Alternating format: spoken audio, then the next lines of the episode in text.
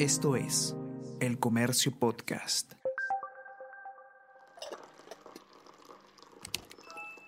Hola, hola, ¿cómo están? Buenos días, espero que hayan amanecido bien. Con ustedes Ariana Lira y hoy tenemos... Tenemos que hablar.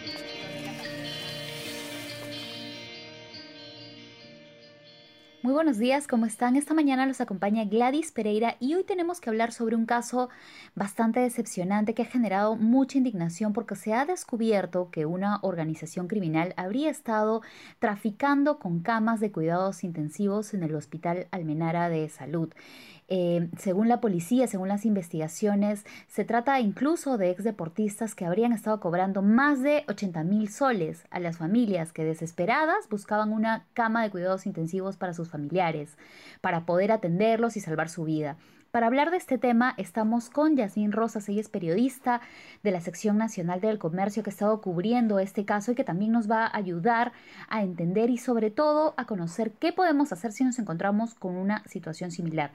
Hola Yasmín, bienvenida a Tenemos que hablar. Hola Gladys, buenos días y buenos días a todos los que nos están escuchando. A ver Yasmín, cuéntanos, eh, sabemos que ha habido eh, por lo menos nueve detenciones sobre este caso, pero ¿cómo empezó la investigación? ¿Qué dicen las autoridades sobre este tema? Bueno, las autoridades han adelantado que eh, tuvieron conocimiento de este caso eh, aproximadamente en marzo o en abril. ¿no? y que desde entonces han venido investigando eh, cómo funcionaría esta organización criminal. ellos, si bien es cierto, ellos han dicho que se han apoyado para la investigación en un, este, en un caso, ellos no descartan que hayan más casos en el mismo hospital y que involucren también a otro personal médico como son enfermeras, médicos y otro personal de salud de la unidad de cuidados intensivos. Claro, una de las principales involucradas en este caso es Ana Cecilia Arostegui, que era una ex voleibolista peruana. Eh, ¿Cuál es su participación dentro de esta investigación? ¿A ella de qué se le acusa exactamente? Claro, ella es indicada como la tesorera de la ONG Donantes de Esperanza.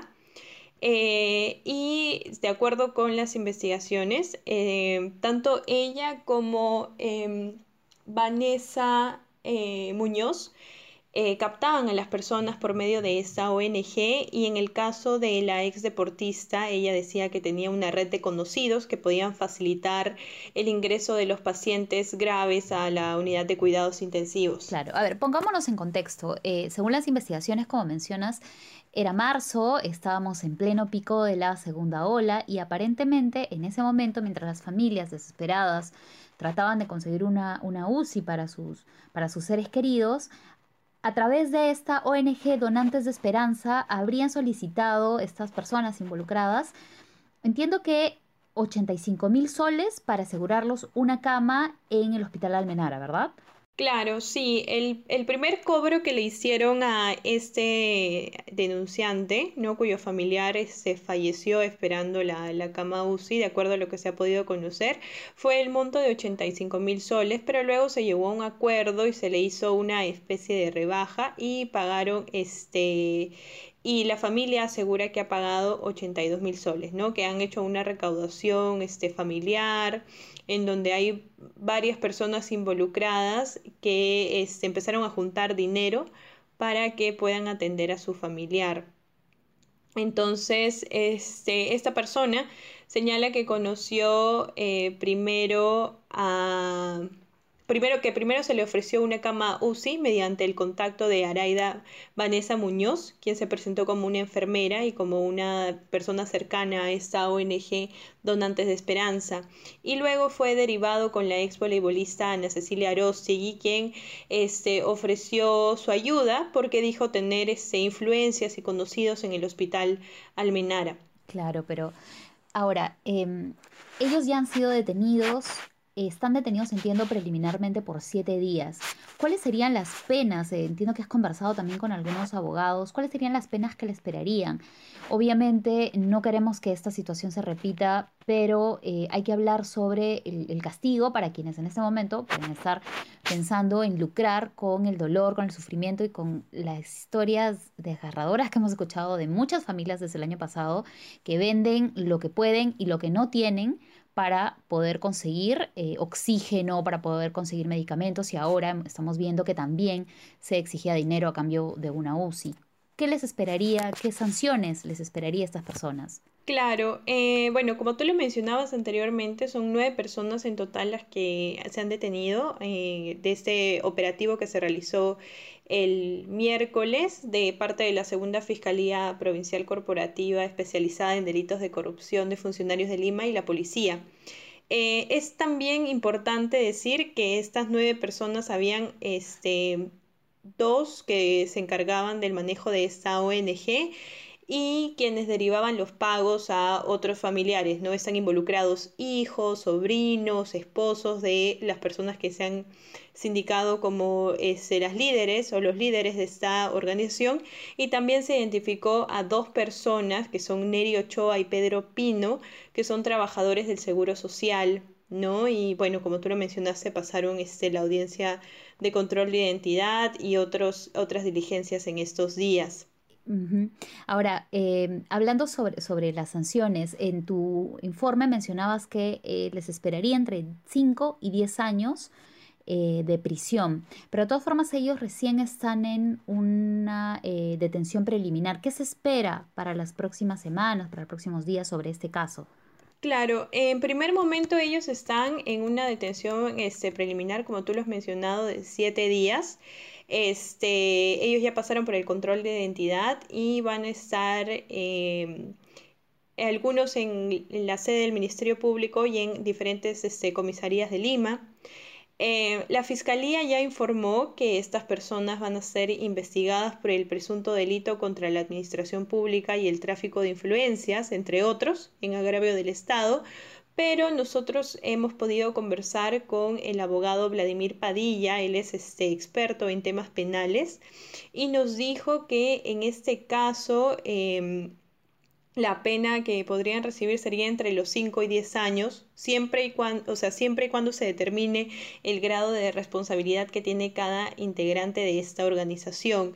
Él detalla que un agravante puede ser, este, como ya lo han detallado las, las autoridades, que se trata de una organización criminal que estaba estructurada para captar y para captar a los pacientes, cobrar cupos y asegurar los pagos para las camas UCI.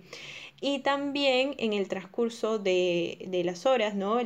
las autoridades han dicho que también habrían funcionarios públicos involucrados como médicos, enfermeras e, y entre otro, otro personal de salud que serían investigados también por los delitos de corrupción.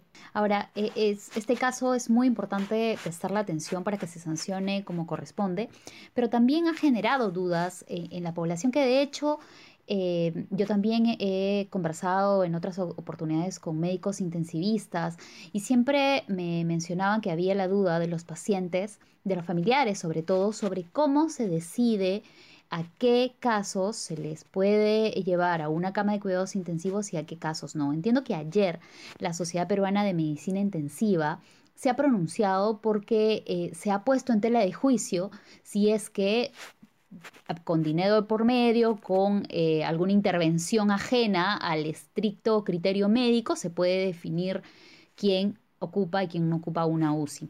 ¿Qué ha dicho específicamente la Sociedad Peruana de Medicina Intensiva sobre ese punto? Claro, ellos, han, ellos emitieron ayer un, comunicado en donde han este, enfatizado varios puntos, ¿no? Em, y reiteraron también que el ingreso de los pacientes a los ambientes UCI se hace en base a un orden de prioridades. En este caso, este, se utilizan guías, ciertas directivas y normas eh, como ellos lo señalan, de los órganos rectores y que se basan en la evidencia médica, ¿no? Esto quiere decir que, por ejemplo, se basan en el eh, monitoreo de los órganos, los signos vitales, em, la saturación de oxígeno, entre, entre otros, para hacer la, la, prioridad de pacientes que ingresarían a esta zona de cuidados intensivos. Claro, en unas circunstancias, digamos, entre comillas, normales, no habría una lista de espera, ¿no? Los pacientes que necesitan cuidados intensivos pasan directamente, pero en la pandemia hemos visto que ante la eh, la poca mm, cobertura que ha habido de UCIs, así como hubo una gran escasez de oxígeno también, todavía persiste eh, los cupos limitados de camas de cuidados intensivos, entonces no todos han podido acceder, apenas lo necesitaban a una UCI, bueno, hemos visto que así ha aprovechado eh, organizaciones criminales. Ahora, ¿qué es lo que se debe hacer cuando una persona que está desesperada buscando una cama para su familia se topa con una de estas, eh, uno de estos supuestos intermediarios, a dónde denunciar, qué es lo que se tiene que prestar atención. Claro, en este caso también desde la Sociedad de Médicos Intensivistas eh, señalan que la única persona que puede autorizar, por así decirlo, el ingreso a cuidados intensivos es el médico intensivista y después de un eh, chequeo muy este, minucioso, como ya lo habíamos dicho. Entonces, eso también es importante resaltar para que las personas que tengan eh, pacientes de gravedad, ya sea por COVID o por cualquier otra enfermedad, tomen en cuenta esta información y no se dejen llevar de repente por algunos ofrecimientos o por algunos comentarios que les puedan hacer otro personal eh, de salud, ¿no? Para, con, con, cualquier fin, ¿no? Para lucrar o para advertirles, etcétera. Entonces, este, en esa línea también este, su salud, eh, hoy día, bueno, ayer, perdón, este, emitió un comunicado en el que reiteró que en todos los establecimientos públicos y privados existen varias plataformas que atienden a, a los usuarios y también hay libros de reclamos para que la ciudadanía pueda este, anotar cualquier hecho que vulnere ¿no? sus derechos como pacientes. Asimismo, también dio una, eh, una lista de canales en donde la, la, población se puede comunicar con su salud. Una de ellas es la línea 113, que es una línea gratuita. También la aplicación móvil Su Salud Contigo o también a través del, del canal de WhatsApp que se puede encontrar en su página web y en sus redes sociales. Ajá, tenemos entonces aquí tres puntos que resaltar. El primero es que hay una, un criterio específico para que un paciente, como bien mencionaste, Yasmín, eh, de COVID o de cualquier otra enfermedad, pase a la unidad de cuidados intensivos. Esto no es arbitrario. Quien decide es el médico intensivista y que hay canales para poder denunciar cualquier hecho que eh, la ciudadanía considere que es irregular. Em, gracias, Yasmín, por esta explicación. Igual su informe completo está hoy publicado en el diario El Comercio y también lo pueden encontrar en elcomercio.p. De todas formas, vamos a estar pendientes sobre, sobre esta organización que la policía eh, ha denominado como Los Ángeles Negros. Em, esperemos que en estos siete días de detención preliminar se pueda conocer más detalles y eventualmente, si es necesario, una prisión preventiva y así asegurarnos que la investigación llegue hasta el final. Gracias, Yasmin, nuevamente por, esta explicación. No, no, se olviden que el podcast Tenemos que hablar está en Spotify y está en Apple Podcast. También pueden encontrarnos en nuestras redes sociales de Facebook, Twitter e Instagram.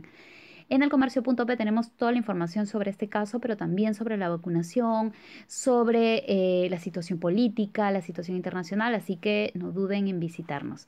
Conmigo será hasta la próxima y espero también verte pronto, Yasmín. Mm, listo, muchas gracias Gladys y a todos los que nos están escuchando. Listo, muchas gracias a todos. Hasta luego. Esto fue Tenemos que hablar.